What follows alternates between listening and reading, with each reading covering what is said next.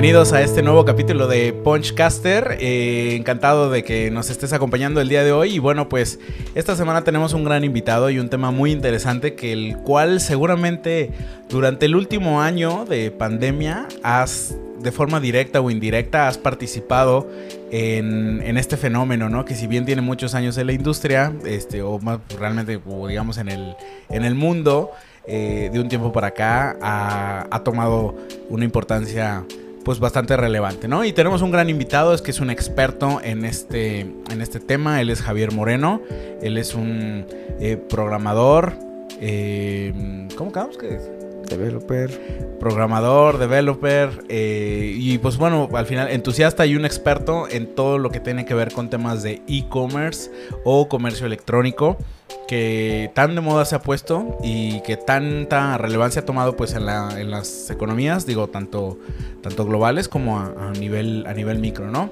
Entonces, pues bueno, Javier, bienvenido, ¿cómo estás? Encantado de tenerte por acá, gracias por darte la oportunidad. Amigo, bien, gracias, ¿tú qué tal? Excelente, muy bien. Buen día estamos en, martes echando una cervecita a gusto. Para romper la semana. Este, para romper la semana, platicar un, un ratito de temas interesantes. Eh, y pues bueno, muchas gracias, bienvenido. Vamos a iniciar. Va. Bueno, pues entrando en materia. Eh, a ver, mi estimado, mi estimado Javier, platícanos brevemente, tú que llevas muchos años eh, involucrado en, este gremio, en esta industria, para aquella gente que todavía no conoce o a lo mejor no está tan familiarizada con el concepto del e-commerce, en términos muy simples, ¿cómo lo definiríamos? O sea, el e-commerce como tal para mí es el tema de la venta en línea, ¿no? cualquier tipo de producto o servicio eh, que podamos vender sin un intermediario físico, para mí es el, tema del e-commerce, ¿no? Ok, perfecto. Muy bien, entonces cualquier, digamos como intercambio comercial, producto, servicio, que es a través pues, básicamente de internet, ¿no? Como lo dice su, este, su, su nombre, ¿no? Eh, de un tiempo para acá, digo, platicábamos justo antes de iniciar el, el podcast, el e-commerce pues tiene, ¿qué será? Poco más de unos 25, casi ya va para ahí 30 años a partir de que formalmente lo conocemos como el e-commerce.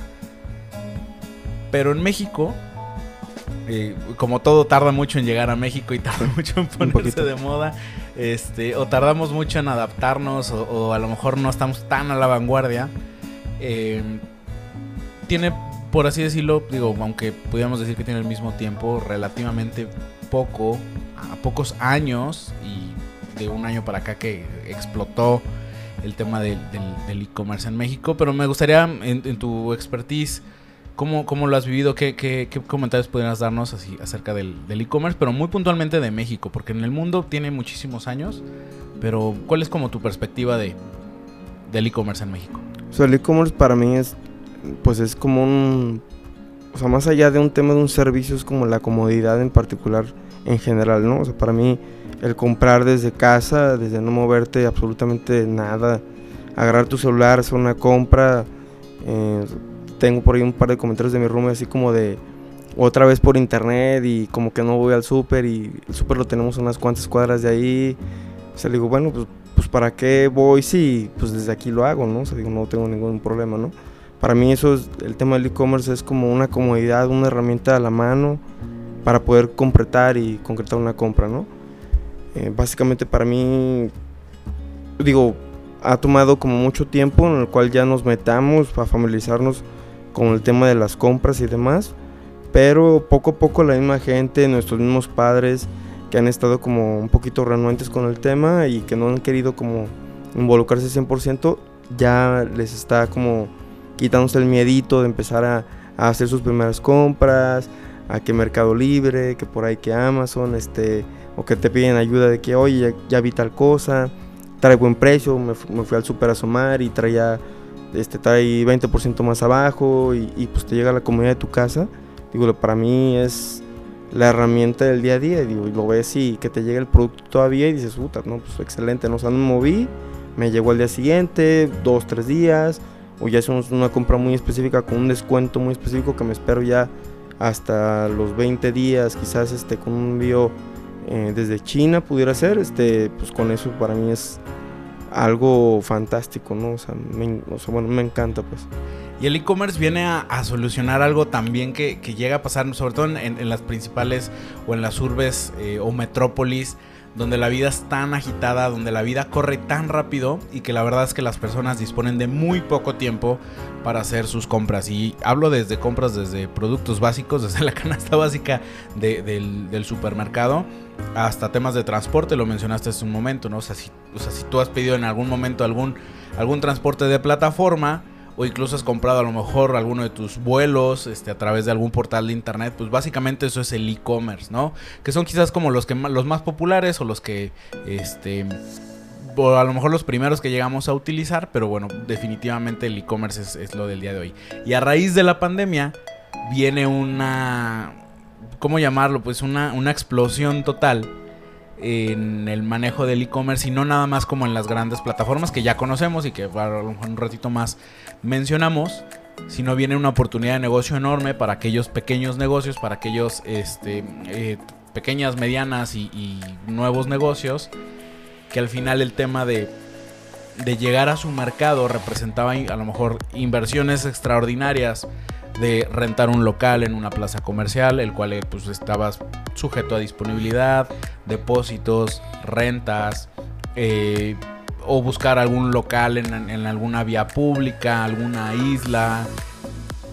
El e-commerce elimina todo esto y tienes un trato directo con el fabricante, con el transformador del producto, del servicio, directamente con el usuario. Y esto impacta en los precios eh, haciéndolo mucho más económico para todos, quitando una parte, digamos, del eslabón, digamos, de la cadena de suministro, por así decirlo, que es el último, que es el retailer. Y prácticamente revienta en México y es lo de hoy, ¿no? O sea, hoy, hoy no hay posibilidades de que emprendas un negocio o, de, o ya sea productos o servicio sin que tengas en el mapa el tema del e-commerce. Ahora, hablando de esto, dices, yo tengo un negocio o ya tengo un negocio, o quiero poner un negocio, seguramente muchas de las preguntas que tiene la gente que nos escucha, Javier, es, bueno, a ver, platícame un poquito, a lo mejor ya sabemos qué es el e-commerce, cómo funciona, porque evidentemente lo hemos usado, pero como inicio, o cómo puedo comenzar a, involucrarme en, este mundo, ¿no? Tú tienes varios años dedicándote a, la creación de varias plataformas de e-commerce para clientes de múltiples productos y múltiples servicios. Eh, ¿Qué, les dirías tú? A ver, ¿cómo, iniciar en el mundo del e-commerce? Sí, mira, aquí tal cual sería empezar a ver un producto eh, que a mí me haya interesado, que hayamos visto algún porcentaje de rentabilidad que para ti sea, eh, pues bueno, que te deje a ti una buena, una buena utilidad. Ya con eso vas viendo el tipo de producto que es, la demanda que tiene, vaya si es fácil de mover, cuánto tarda en desplazarse, porque al final, pues aquí estamos hablando de, que el tiempo que tú lo tienes almacenado es dinero parado, ¿no? aquí tratamos de que entre más rápido se desplace tu producto, eh, más rentable se vuelve tu producto. Entonces, este, aquí tratamos de que se mueva lo más rápido posible para que tú tengas un retorno más, más claro. Y, y listo, será como el primer paso que será identificar el producto que quieres mover. Ya teniendo el producto sería ver la plataforma por la cual te conviene desplazarlo. Eh, hay N cantidad de plataformas eh, y una de ellas está el tema de poderlo mover tú desde tu propio nicho, o sea, tener una propia tienda en línea, que tengas ya un identificador, un brand, una marca propia y que puedas empezar a desplazarlo, ya sea productos propios o productos este, de otra ah, de algunas otras marcas, ¿no? Es decir, este, algunos electrónicos, o juegos, etcétera, ¿no? Entonces, este, ya una vez identificando esta parte es cuando empiezas tú ya a ver que, existe la posibilidad de poder hacer negocio con estos productos. Entonces, es la parte bonita del e-commerce es que tú tienes eh, que puedes llegar a conectar con más usuarios que más allá de que no te conocen o que no saben que tú puedes eh, o que tienes esta modalidad o que tienes como este tipo de productos que saben que tú puedes llegar a más gente sin que te conozcan. Digo, he comprado infinidad de productos que a lo mejor nunca conocí al proveedor, o sea, nunca conocí ni siquiera quién lo sacaba y, la gente así como que te, tienes un producto y, ay, oye, ¿dónde compraste esto? No, ah, pues internet, ¿no? O sea, no, no, ya no es algo normal, bueno, ya no es algo anormal que sepan que de dónde lo compraste. Eh, a, lo mejor antes dices, no, pues en la tiendita con Don Chunita, este, Don Jesús y todo, que, que te venda acá el producto. Pero ya ahorita es, te comparto el link, cómpralo y te llega en X días, ¿no? Entonces, hasta la comodidad de tu casa. Sí, hasta la comodidad de tu casa, sin mover un solo dedo, y tú sigues chambeando y pues en tus cosas, ¿no? Básicamente para mí es, es, lo, la, la, mayor bondad, pues. Eh, y es ahí donde identificas esa, como ese producto, cumples con el servicio y, y, le das como este valor agregado al cliente, ¿no? Ok, muy bien. Oye Javier, y por ejemplo para la gente que está iniciando, se me ocurre, tú que, pues bueno, has tenido posibilidad de, de, trabajar con clientes literal de, de, distintas ligas, vamos a llamarle así. Mm, si yo quisiera como así como voy a iniciar, al final a lo mejor que vendo calzado, o que vendo pues, ropa, o que vendo, pues no sé, a lo mejor un producto, vamos a llamarle si quieren básico, que no manejo grandes volúmenes, pero voy empezando. Eh, ¿Tú recomendarías, por ejemplo, el, subirte a alguna de, las plataformas ya existentes o siempre el ser dueño de tu propio espacio? Definitivamente me imagino que tendrá otras, otras ventajas como el hecho de, comisión. Ahí como orientando a lo mejor a la gente que quisiera ir por ahí como iniciar. Este, ¿Qué les recomendarías tú? De ahorita entramos como en más detalle, digamos, de, qué representa cada una de ellas. Este, pero un poquito como para irlos encaminando. Digo, si ya tienes un producto, digo, aquí lo ideal sería a lo mejor empezarlo a publicar, digo, en tus redes sociales, empezar a ver como la demanda que tienes con cada uno de ellos. Digo, aquí el tema de, de, tus de tus redes sociales que desafortunadamente te limitas al bueno, a tu círculo de amigos que tienes ahí y pues a lo mejor podrás tener 5000 amigos que a lo mejor te compran 5, 10, 15, 20 amigos, ¿no? O sea, y, después de ese tema, si tu producto no es recomprable, pues bueno, te limitas, ¿no? O sea, ya... Se acabó. Se acabó, ¿no? O sea, ya llegas eh, al nicho eh, que te conocía y tan tan. La ventaja de esto es que llegas a N cantidad de gente que no te conoce, ¿no?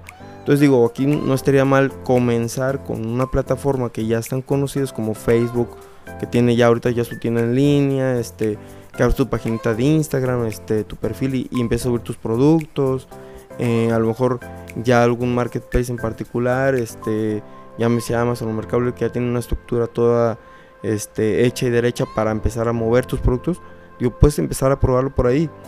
Digo, estas plataformas eh, intermediarios siempre te van a cobrar una comisión, la cual te va a repercutir en el tema de tu utilidad. Que aquí lo ideal sería como tratar de tratar de mitigarla lo más posible pues para que te quede una mayor rentabilidad. Eh, ya con ello poder tú determinar si en ese momento sacar una tienda en línea con tu propia marca, con tu propio branding, ya invirtiéndole tú a tus propias campañas a un target muy posicionado y ellos mismos que te vayan comprando. Entonces vas llegando ya más gente que ni siquiera estaba en tu mismo espectro, pues. Ok, dos enfoques distintos, cada uno con sus pros y sus contras. Ahora, a ver, este Javier, otra pregunta que yo, yo creo que es una de las principales inquietudes de ambas partes, tanto del comprador como del vendedor, que es el dinero, ¿no? Al final es una transacción comercial, hay dinero de por medio. Eh, ¿Cómo, platícanos un, brevemente cómo funciona el tema de esta transacción? Porque cuando yo voy al changarro, ahí este, pues yo veo el producto, lo toco, lo pruebo, este, eh, pregunto. Y si me convence, pues bueno, literal, vale, lo compro, ¿no? Entonces yo hago la transacción de forma física, ¿no? Un intercambio en efectivo, o a lo mejor por tarjeta de crédito si quieren, ¿no? O a lo mejor con contactless, ¿no? Ya entrando un poquito más en, ese detalle. Pero al final esto con el e-commerce no, este, este, no existe. La transacción monetaria es estrictamente digital. Este, ¿Cómo funciona? Para que sobre todo, ¿cuáles son las principales que tú crees o consideras que son las principales inquietudes tanto del comprador como del vendedor al momento de, la transacción de pago? ¿no? O sea, ¿cómo aseguro yo que no me, no me van a cobrar de más, que no me van a hacer un fraude, que no me van a ir a estafar? Y yo también como vendedor, ¿cómo aseguro que, pues bueno, al final ese dinero pues va a llegar a mí? Digo, partiendo de la parte de, del comprador es siempre como mm, si vaya, si es una tienda en línea, eh, ver que tenga como este, este certificado de seguridad que es en la parte superior de, cualquier eh, navegador. Tiene como un candadito, este, por ejemplo en, Chrome tiene un candadito, en Firefox tiene también un candadito. Me parece que el Safari tiene como un puntito verde que como que indica que es un tema seguro, que es el certificado de SSL, en el cual eh, es el método de encriptación de datos en la cual estás totalmente seguro que tus datos van a estar eh, protegidos, ¿no? Si este no llegara a tener ese certificado, corre el riesgo de, de- de que puedan robar datos. Em, Entonces, Es- ahí hay un tip importante, ¿no? Entonces, antes de comprar, revisa exacto, esta parte que en la parte superior en el navegador tenga este como código de, de seguridad. exactamente. Ok. Digo, parte 2, me parece que sea bueno eh, contemplar que el tema de los reviews, que siempre son importantes, temas de recomendaciones, comentarios de estos usuarios, que bueno, eh, van conociendo la plataforma, dejan sus comentarios, ven este cómo han probado el producto, cómo, que si les ha gustado, que si no, eh, y cuáles pueden ser como los altibajos en cada uno de, de las, de las situaciones, ¿no? Casi siempre cuando es un producto bueno, pues lo acaban recomendando, ¿no? Entonces, eh, ellos mismos de boca en boca lo van compartiendo y cuando es un buen producto pues alcanza a conectar con más usuarios. Es en el tema del comprador. Eh, ya en el tema del vendedor viene ya la parte de en qué plataforma será buena eh, pues vaya a procesar la transacción, ¿no? Esa tokenizadora en la cual me ayuda a poder concretar este pago electrónico por medio de la tarjeta de crédito o débito o algún método to- como de como PayPal o Mercado Pago que ya tienen sus propias como integraciones con los sitios web donde llegan y te, te trasladan a otra, otra sección donde tú puedas como estar seguro de que estás en la plataforma de PayPal y PayPal es muy seguro, Mercado Pago es muy seguro. Ya diferentes eh, plataformas, los mismos bancos publicitan su propia integración. A pesar de ser directos de ellos, se vuelve muy eh, ortodoxa o muy compleja su integración con los sitios web. Entonces, la mayoría de las veces entra aquí un intermediario que se le, o bueno, que son las tokenizadoras, que son empresas dedicadas a procesar pagos eh, con su misma cuestión de, un desarrollo propio, en la cual te ayuda a integrarlo de una forma más amigable a tus plataformas online, que puede ser este, un, un sitio web, y con ello tú poder procesar un pago más, pues, más ágil, más híbrido y algo más amigable en la plataforma que te ayude a tener una experiencia de que llegas al checkout, que es el, el tema del para finalizar la compra, insertas tus datos bancarios en la misma página, que tenga efectivamente el tema de certificado de seguridad, que veas que eh, ya tiene ciertos reviews, que ya está como conocida y procesas como la compra al final, ¿no? Eso sería como eh, la parte que uno le recomendaría al usuario. En el tema de- del vendedor, será que elija la, la- la tokenizadora correcta, que viene siempre el tema de, de- de comentarios, ¿no? O sea, como que, oye, yo aprobé esa, no me gustó, eh, me, me recomendaron que esa no, esa- esa definitivamente nunca me responde. El tema del soporte es como eh, algo muy que tienes que buscarlo, ¿no? O sea, sí tienes que estar familiarizado con la plataforma, que le puedas mandar un mensajito, que te puedan contestar, eh, tener esa cercanía con la empresa porque ellos te ayudan ahora sí que a, recuperar tu dinero y el dinero de tus clientes que desafortunadamente pues estamos todos vulnerables al tema de los fraudes pues el internet ahorita eh, n cantidad de negocios están siendo bueno por lo menos aquí en México tenemos más del 45% de los negocios vulnerables al tema de, comercio electrónico por más que te que tengas a lo mejor el certificado de seguridad y, una buena tokenizadora estás expuesto a este tema no casi siempre recae en el tema de comercios nuevos por eso los más vulnerables son pues comercios nuevos, pues recientes. Entonces hay que cuidar como esos aspectos para poderse como blindar de esos, aspectos. Ok, a ver, aquí está interesante porque ya la historia cambia, ¿no? como vendedor.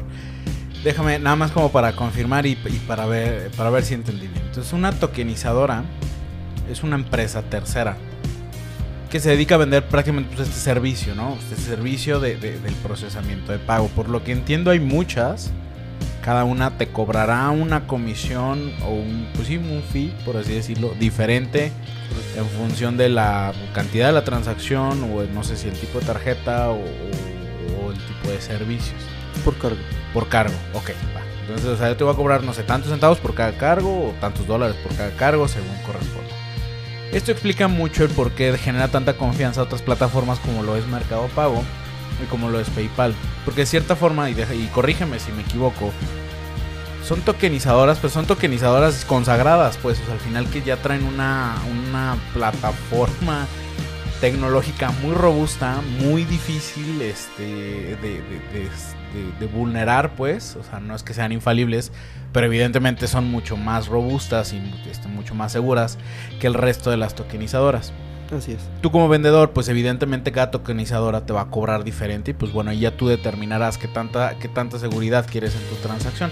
Digo, también el hecho de que te cobren mucho no significa tampoco que sea como 100% segura, pero pues es como un proveedor más. Entonces también cuando tú vendes sería un punto a considerar de que tendrás que ceder una pequeña parte del pastel al pago de esta tokenizadora, ¿no? Porque me imagino que tú crear tu propio procesador de pagos debe ser nada complicado o sobre digo, digo, debe ser complicado y sobre todo no debe ser nada barato.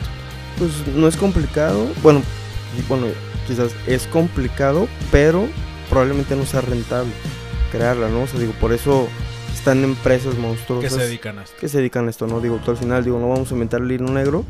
Ya hay empresas dedicadas a esto, solamente es buscar a tu mejor aliado y el que más te acomoda a ti. Una tokenizadora de pago tal cual para clientes retail o personas que, que tienen negocios físicos es literal una terminal bancaria, tal cual. El equivalente. El equivalente, o sea, ellos te cobran una comisión.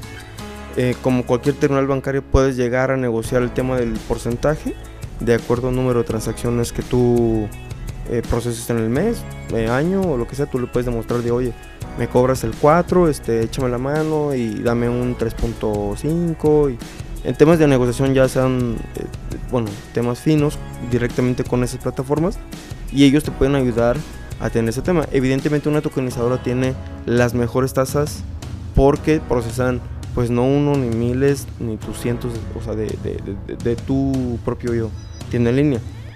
Procesan pues millones por la cantidad de negocios que tienen asanidados en, en sus mismas este, integraciones que van eh, pues juntando, Entonces este, ellos pueden encontrar un muy buen margen, pero el negocio de ellas son el porcentaje que te cobran por, por, transacción, al igual que cualquier terminal bancario. Oye, y ahorita hablando de, digo, para como concluir, una tokenizadora es tu equivalente a tu terminal bancaria, pero de forma digital. Oye, ¿y los bancos no tienen sus, o sea, no venden como este servicio de procesamiento? Es que sí lo tienen, pero son pocos amigables.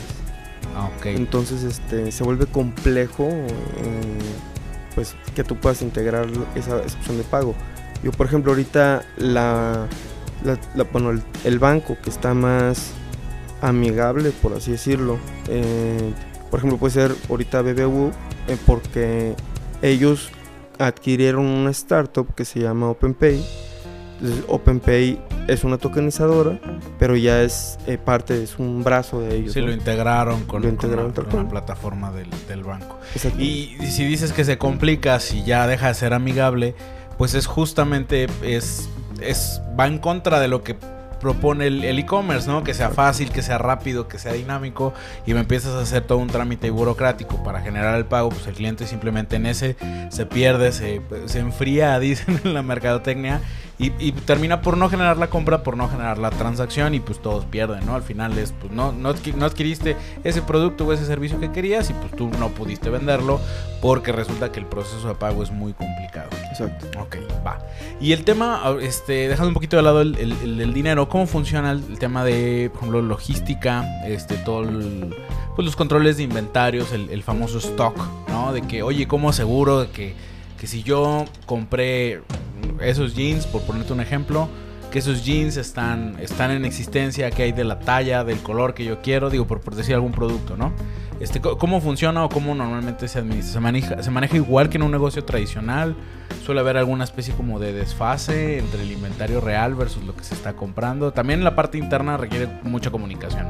¿Cómo funciona en el e-commerce? ¿O funciona exactamente igual que, en la industria tradicional, por así decirlo? Pues básicamente funciona exactamente igual.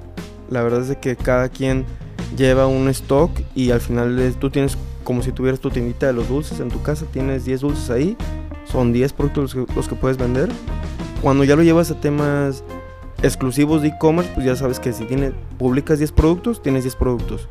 Aquí a lo mejor la complicación eh, comienza cuando quieres eh, fusionar estos dos este, mundos, ¿no? Como el tema del retail con el tema del e-commerce.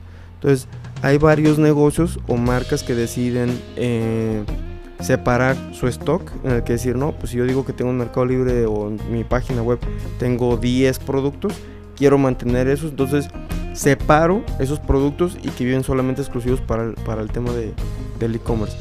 Eh, y hay opciones donde ya puedes integrar el tema ya de un stock físico, con, o sea, con el que tienes en punto de venta, con el que tienes publicado en internet y puedes ayudar a que pues bueno, independientemente de los, del stock que tengan, pues que puedan como homologarlo y, pues bueno, que no dejes de vender de un lado porque no se te ha vendido en el otro, ¿no?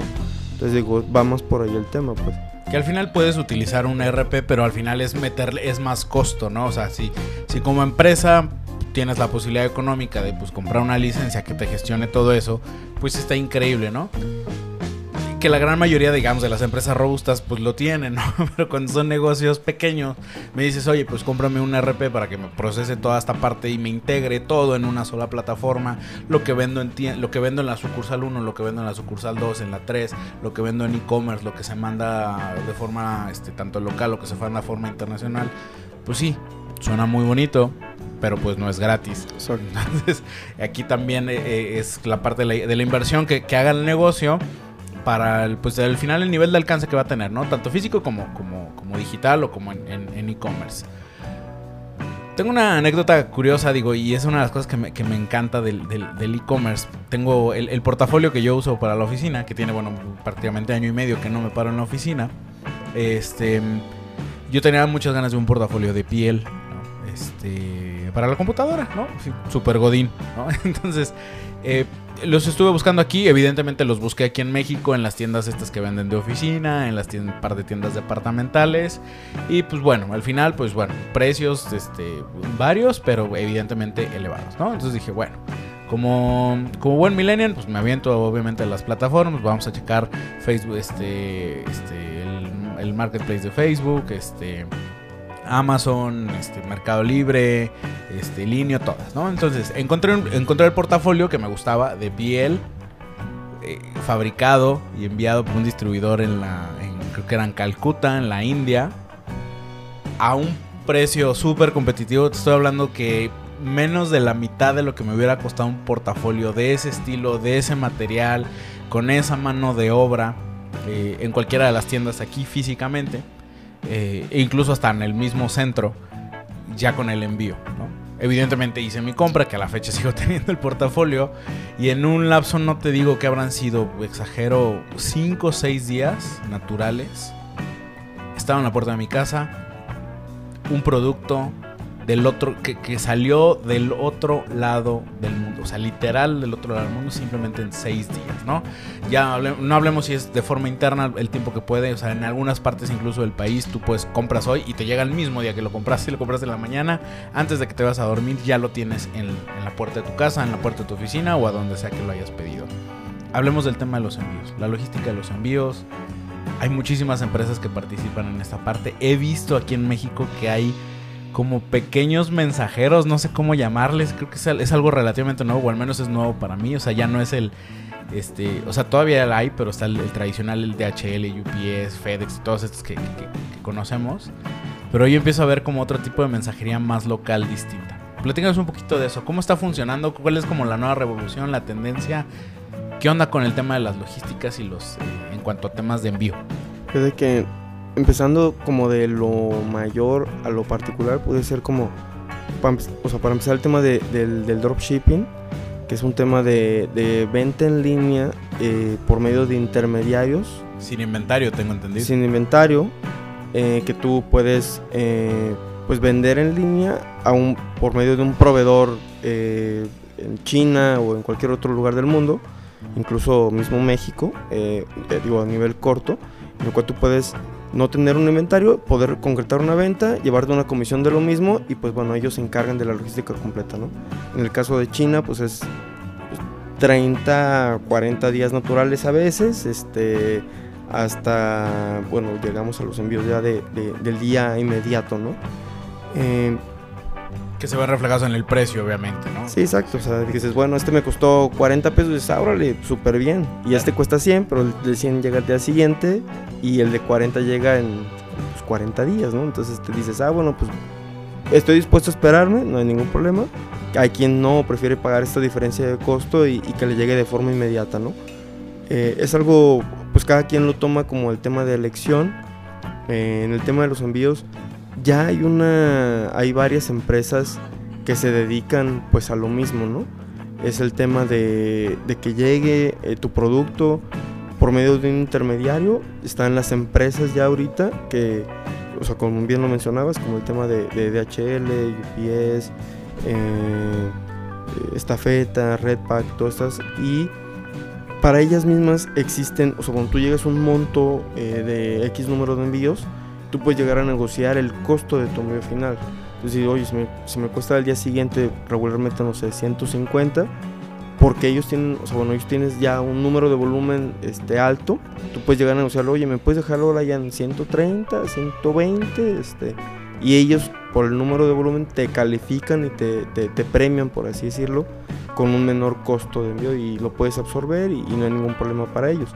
Al final es que tengas a tu cliente feliz porque tengas una plataforma, pues bueno, amigable con ese tema, ¿no? Y ya hay intermediarios, así como las mismas tokenizadoras, pero digámoslo como de envíos, que una tokenizadora es el intermediario del banco. Ahora, un intermediario de envíos son, em, empresas que concentran a X número de empresas eh, para hacer eh, miles de envíos y poder ellos ofrecer un menor costo de envío por encima, bueno, por debajo de las mismas eh, empresas, ¿no? Es decir, una estafeta que te cobra más o menos como 150, 180. Con una buena empresa puedes llegarlo a conseguir en 120, 130, ¿no?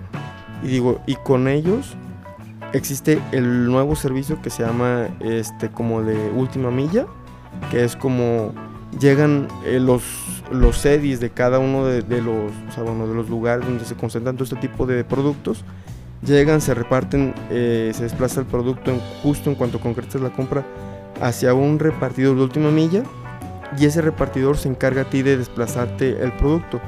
Ahorita hay una tendencia ya por medio de múltiples empresas de empezar a involucrar a, a mismas tienditas, oxos, eh, o sea, pues mismas abarroteras que tengan, que se verifiquen con ese tipo de empresas que puedan recibir paquetes de este tema de envíos, ¿no? Entonces, ya no dependes de, de, que tú estar en casa, porque ahorita el tema ya es de que, ok, me llega el día siguiente, pero mañana tengo un pendiente, pero ya compré hoy, me va a llegar, digo, no ah, voy a estar. No voy a estar, o sea, ¿dónde me lo dejan, no? Entonces llegan esas, estas tienditas que te lo dejan ahí, que tú llegando de la chamba, a lo mejor siete y media, ocho, vas, pagas, o sea, pasas ahí a la tiendita con doña Chuy, este, y oye, doña Chuy, vengo por mi, por mi paquete, ah, sí, aquí llegó, te identificas, te entrega el paquete, no está el Oxxo que es 24 horas, este, llegas y también te presentas y te dan tu paquete, o sea, digo, ya hay N cantidad de formas de recibir un paquete sin necesidad de tú estar también en tu mismo domicilio, ¿no? O sea, son ese tipo de cositas como muy,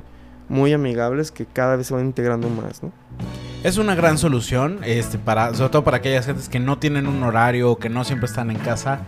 Mete la comodidad de que dices, ok, tengo aquí la barrotera de la esquina o la tienda de este, autoservicio, Oxxo 7-Eleven, ponle el nombre que tú quieras.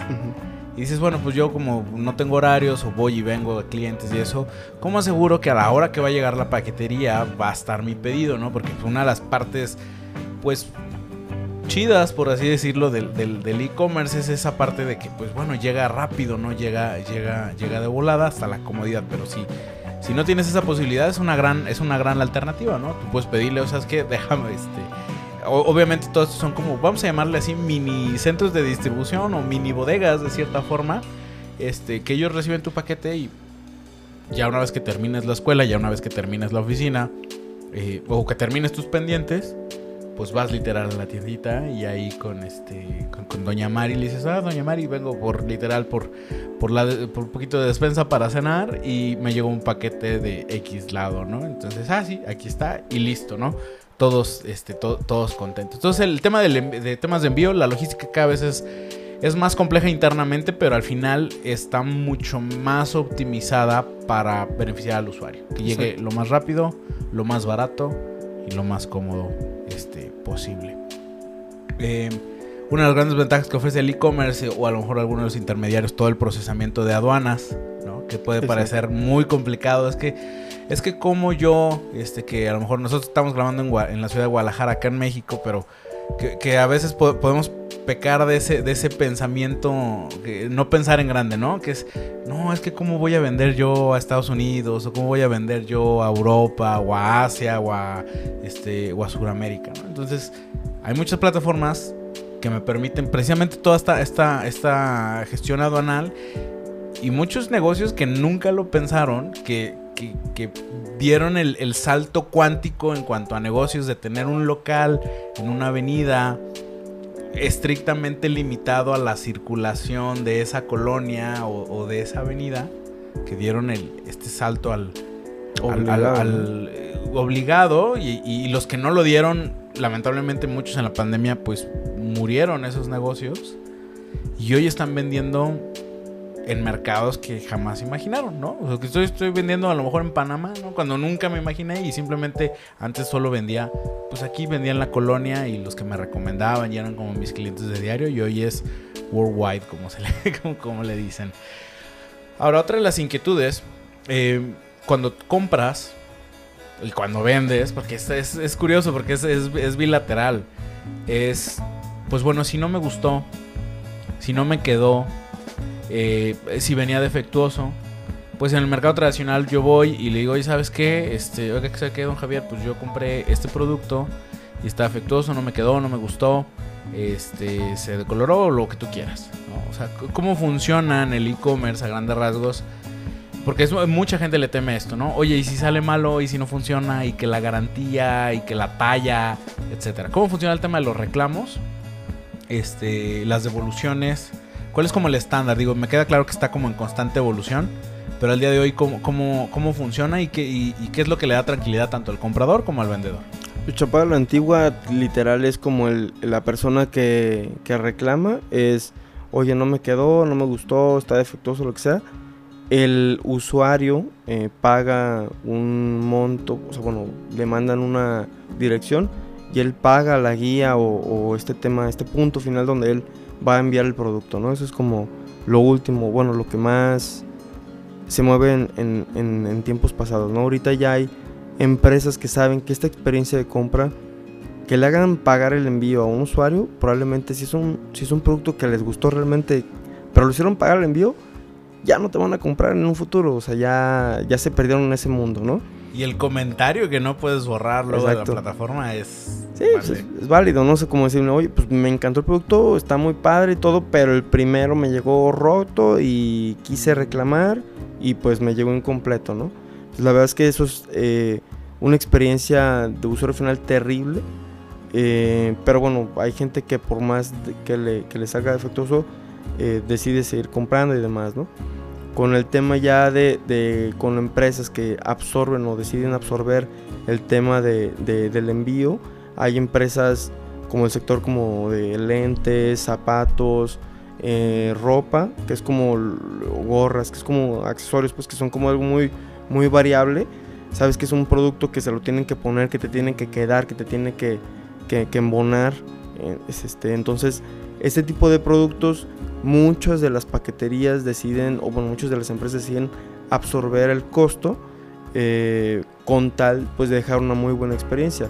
Hubo una tienda muy famosa de, de- lentes que lo que hacía es que te enviaba el que tú elegías, elegías tú la talla y te enviaba una talla, el mismo modelo, pero una talla para arriba y una talla para abajo.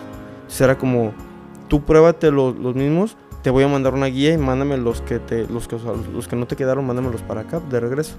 Entonces digo, al final mucha gente le tenía como desconfianza de que, oye, pues mandé tres, puede que no me regrese ninguno, yo ya le mandé la guía. eh, Y lo pagué todavía. Sí, ya lo pagué, ¿no? Y el producto, y, pero como usuario final que dices, órale, pues qué chido, o sea, me mandaron uno por si no me quedaba, eh, eso te evitas como el tema de- de- del, del, del vaivén, ¿no? A veces es tan caro el regresar el producto que las mismas empresas te dicen, oye, no, pues este, oye, no, no me quedó, me quedó más chico, ¿no? Pues, ¿qué talla pediste? No, pues siete, pero pues como que soy siete y medio, ah, ok.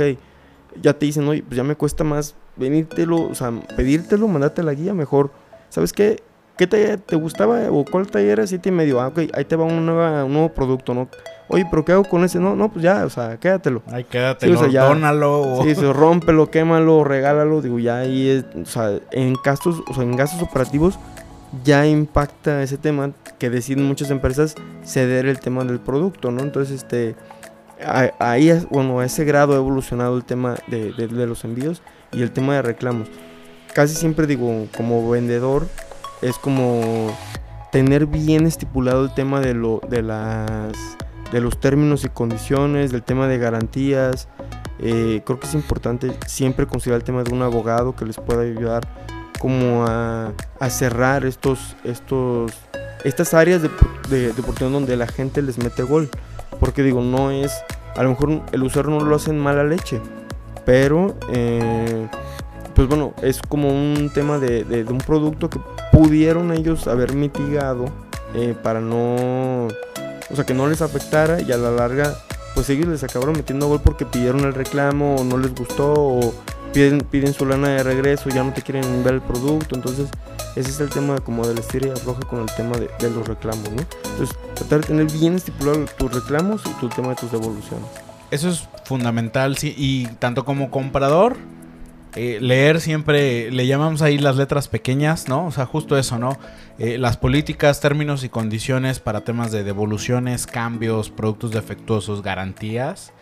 Hay que leerlo, no hay nada más que ver las fotos o el video, que evidentemente es como lo bonito. Siempre hay que tener, siempre hay que tener presente como el peor escenario, ¿no? O sea, digo, la verdad es que llega a pasar, pero es, es, es un porcentaje menor el de compras no exitosas que el de compras exitosas. O sea, siempre la balanza va a ser mucho más, más positiva, pero pues nadie está exento.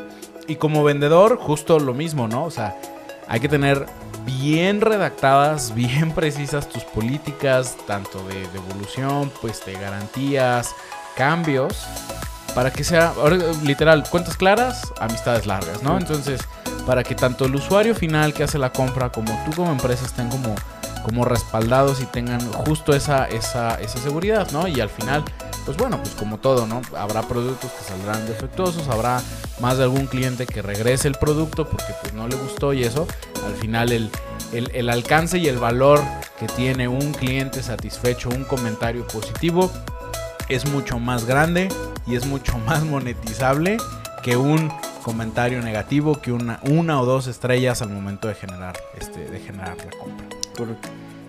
Eh, hablemos de las, de las principales plataformas. Eh, tú puedes, ahí como hablábamos, hay dos posibilidades. Tú tienes tu negocio, producto, servicio, lo que sea que vendas. Y tienes la posibilidad de tú ser dueño y de tener tu propio eh, tu propio e-commerce, ¿no? Programado a la medida, este, con todas las especificaciones y gustos y caprichos que quiera la empresa. Y la otra posibilidad es no tengo mi propio e-commerce, pero me subo a un mercado que ya está formado, que está dentro de un mundo de mm, miles de productos y servicios, pero que me ofrece soporte, asistencia, procesamiento de pagos, este, apoyo en logística y envíos. Evidentemente, pues esto no es gratis, habrá que pagar parte de la, de la rebanada del pastel y parte y, o sacrificar parte de las utilidades o ajustarlo en el precio para ver de qué forma puede ser este competitivo. Platícanos Javier, cuáles son las principales, las más robustas, las más seguras, las, este, las que tienen más alcance, al menos acá en México, porque hay miles, pero bueno, yo creo que más de alguno ubicamos las principales. Sí, mira, con el tema de las plataformas personalizadas, pues cada quien puede tener la suya, ¿no? Como desde cero. Eh, evidentemente son las más caras. No, digo, en mi particular punto de vista, les sugeriría que no se claven en ese tema hasta que ya facturen pues una buena cantidad de lana en la cual ya los obligue a, pues vaya a brincar a estos eh, bueno estos estándares donde ustedes ya pueden personalizar todo absolutamente bien pero que tengan un capricho en particular que les ayude operativamente tanto que, que les que les ahorre chamba no Eh, hay plataformas ya o sea, bueno, está la, la de hecha medida viene ya plataformas ya especializadas en temas de e-commerce como es el tema de Shopify. Eh, Shopify ya es una plataforma con estándar mundial. eh, se, se especializan eh, puntualmente con temas de e-commerce. Entonces ellos, eh, digo, hay muchas plataformas que solamente las utilizan para subir o publicar algún servicio porque es muy amigable, cada quien puede como armarlas y demás, pero hasta para armarlas en ese aspecto, eh, si tienes un poquito de ayuda puedes armarlas mejor, puedes llegar a un market, un, un, target un poquito más, más, puntual, más puntual, ¿no? Eh, entonces, esas son como plataformas, a lo mejor para construir tu propia tienda de tu, propia tienda en línea. Hay más que son como de complementos basadas en WordPress, que es, el tema de WooCommerce. Ambas ya tienen eh, andando en el mercado, pues ya varios, varias décadas. Bueno, por lo menos la de, la de WooCommerce. Eh, y en el tema de, de la Shopify ya tiene ya unos 10, sí, unos 10 años por ahí más o menos que ya tienen andando en el mercado que se ha enfocado como en este target específico. Entonces, este, esos son como para que cada quien tenga su tienda en línea, ¿no? Ya, este, si decides eh, no armar tu tienda en línea y pagar el costo quizás de una integración, o sea, bueno, de, una, de un intermediario como un marketplace, puede ser que, bueno, lo que ellos te ofrecen es el tráfico, que evidentemente ellos ya captan a la gente que está buscándolos constantemente y te arrojan métricos incluso de el tipo de producto que tú estás bueno, que tú puedes ofrecer que tengas como ciertas palabras claves y que, puedas que, como integrar más con la gente eh, y que puedas como compaginar más no a lo mejor mi producto para saber si es rentable o no que esté en esa plataforma ellos te cobran eh, un feed por producto vendido eh, evidentemente es más alto pero bueno eh, sacrifiques el tema de tener tu propia tienda en línea en la cual tienes que hacer que venga el tráfico hacia ella, ¿no? Entonces ellos ya tienen el tráfico, simplemente montas un producto, si parece interesante, ellos mismos deciden y bueno, acaban comprando por medio de ella, ¿no? Está Mercado Libre, digo Amazon, Linio, eh, Claro Shop, este, la plataforma de Walmart, eh, bueno, en cantidad de, plataformas que aquí vamos a estar toda la noche platicando de ellas. Eh, y por último sería alguna red social que bueno sería como de, bueno yo sugeriría que fuera como de menos a más sería como que empiecen con el tema de una, de una red social vean la interacción con el usuario final vean qué tanto se les ofrece y ya brinquen al tema de, de una tienda en línea que ya es pues el vínculo de donde concretan la compra no eh, eh, mencionaste un punto bien bien importante que a lo mejor mucha gente no tiene presente cuando tú tienes tu propio eh, tu propio e-commerce pues podrá estar muy bonito, podrá estar muy bien programado, podrá tener una, este, una tokenizadora muy buena.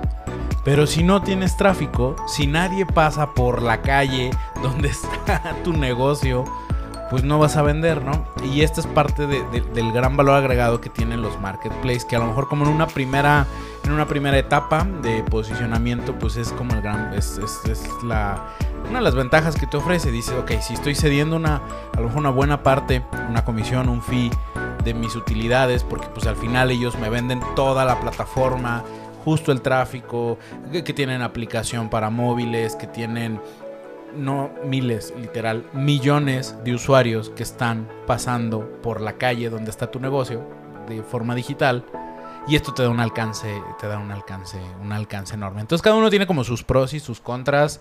Si tú tienes un negocio, ten presente este en dónde estás posicionado. Evidentemente, ya si estás en una posición que dice, no, yo ahora voy por mi propio e-commerce, es porque ya estás en otra liga y al final vas a dar ese, ese salto, salto importante y de que ya tienes tráfico, que ya tienes clientes, ya tienes este cierta credibilidad en el mercado, porque también es bien importante la credibilidad que tenga tu producto, tu servicio, pues en, en, línea. Javier, vamos concluyendo.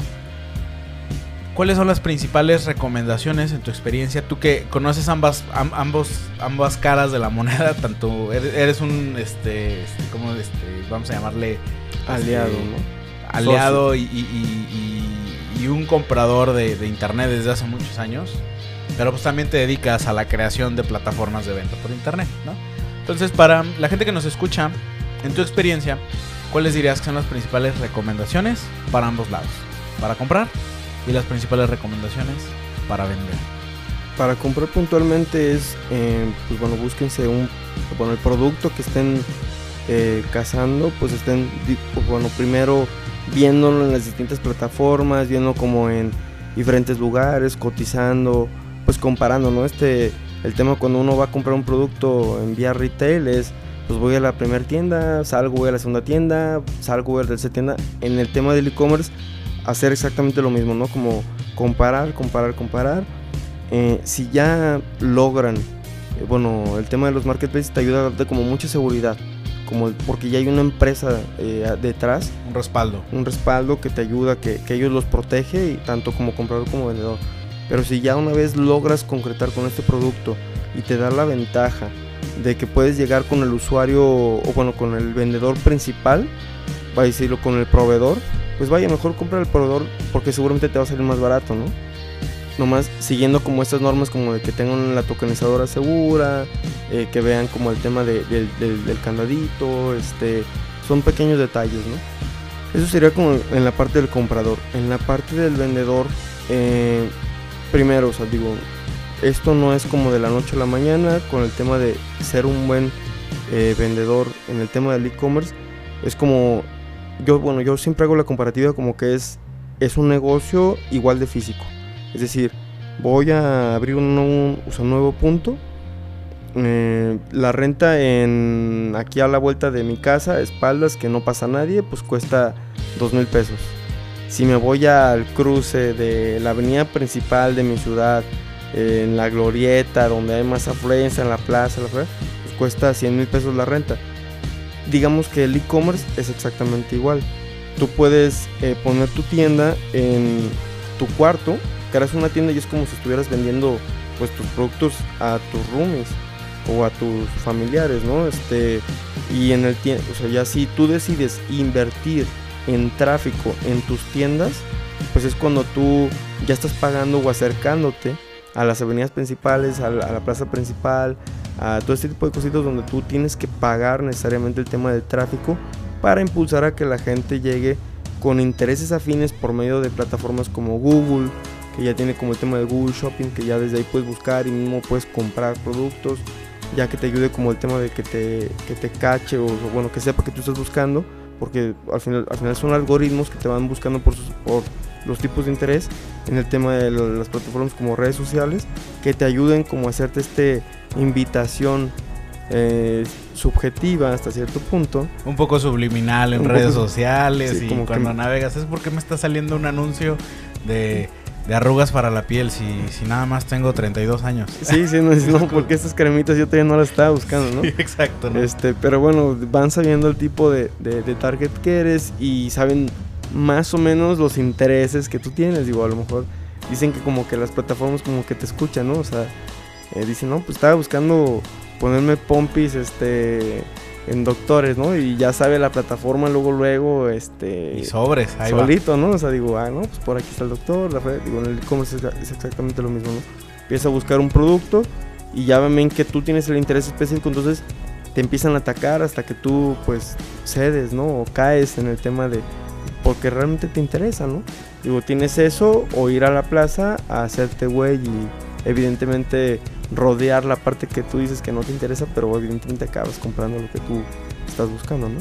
Exactamente. Qué, qué, buena, qué buena recomendación, Javier. Y, y sí, justo eso, ¿no? O sea, para, como vendedor realmente merece mucho la pena la, inversión en este, en este posicionamiento en las plataformas. Tienen una, este, un big data increíblemente robusto. Eh, no es como el mercado de antes donde volanteabas y el primero que pasaba y al final nada que ver ni con tu nicho ni con el mercado al cual vas dirigido, pero de forma digital es la, una de las grandes ventajas es va justo, justo, justo a la persona que, que le quieres vender que o que está buscando tu, tu producto o tu, o tu servicio. Este, y bueno, pues podríamos pasarnos aquí prácticamente toda la noche hablando de, comercio electrónico, de las nuevas tendencias de pagos, de servicios y, de muchísimos de hacer el, supermercado a través de, este, en línea, de transporte, de comprar vacaciones, de comprar este, servicios como tu mismo, tu mismo proveedor de internet. prácticamente todo ya es en línea, no es el futuro, es el ahora. Este, la tendencia de los mercados tradicionales va a estar limitado a, un tema más a lo mejor de ciertas experiencias, que pues si literal tienen que ser físicas, pero el resto va, va por el comercio electrónico. Si, si tienes un negocio y no estás en el comercio electrónico, los días de tu negocio lamentablemente están contados. Este, y este, si quieres poner un negocio y no tienes mapeado el tema del negocio del comercio electrónico, posiblemente ese negocio pues, realmente nunca tome vuelo. Exactamente. o sea, va a iniciar, pero pues al final va a terminar este, este Aterrizando luego. Sí, sí, sí, luego, luego. O no, va a despegar. ¿no? o nunca va a despegar, ¿no? Entonces, para tanto como compradores como vendedores, el mayor de los éxitos, este, Javier, eh, si queremos más, más recomendaciones, tips, tu asesoría, este, o tus servicios profesionales, ¿cómo podemos este, encontrarte? Digo, igual en la página web es wesper.mx, es W-E-S, P de papá, E Ernesto R, punto MX, Wesper. Y digo, ya a nivel más personal, probablemente Moreno Javier 90 en Instagram y Moreno Javier en Twitter. Ahí me encuentro. Las redes más públicas. Ok, perfecto. Muy bien, pues eh, Javier, muchísimas gracias por, por acompañarnos, por compartirnos tu, tu- experiencia y tus recomendaciones. Y a todos los que nos escuchan, muchísimas gracias también por acompañarnos en este, en este ratito. Esperamos que haya sido muy interesante y de valor para su día a día, ¿no? Hoy que todo el mundo está comprando en internet. Te esperamos a, te, invitamos, perdón, a que nos, este, nos sigas en, en- prácticamente en todas las redes sociales. Estamos como Punchcaster este, en todas las plataformas de, de- de podcast o te invitamos a participar en un podcast y si, si es que quieres y, y tienes algo importante que compartir, bueno, pues el micrófono está abierto. Puedes encontrarme en Twitter como arroba Alfonso Gómez 88 o en Instagram también con la misma, con la misma clave. Javier, muchas gracias. Gracias a ti, amigo. Cuídate. Estamos en contacto y bueno, pues nos escuchamos en el próximo capítulo. Bye.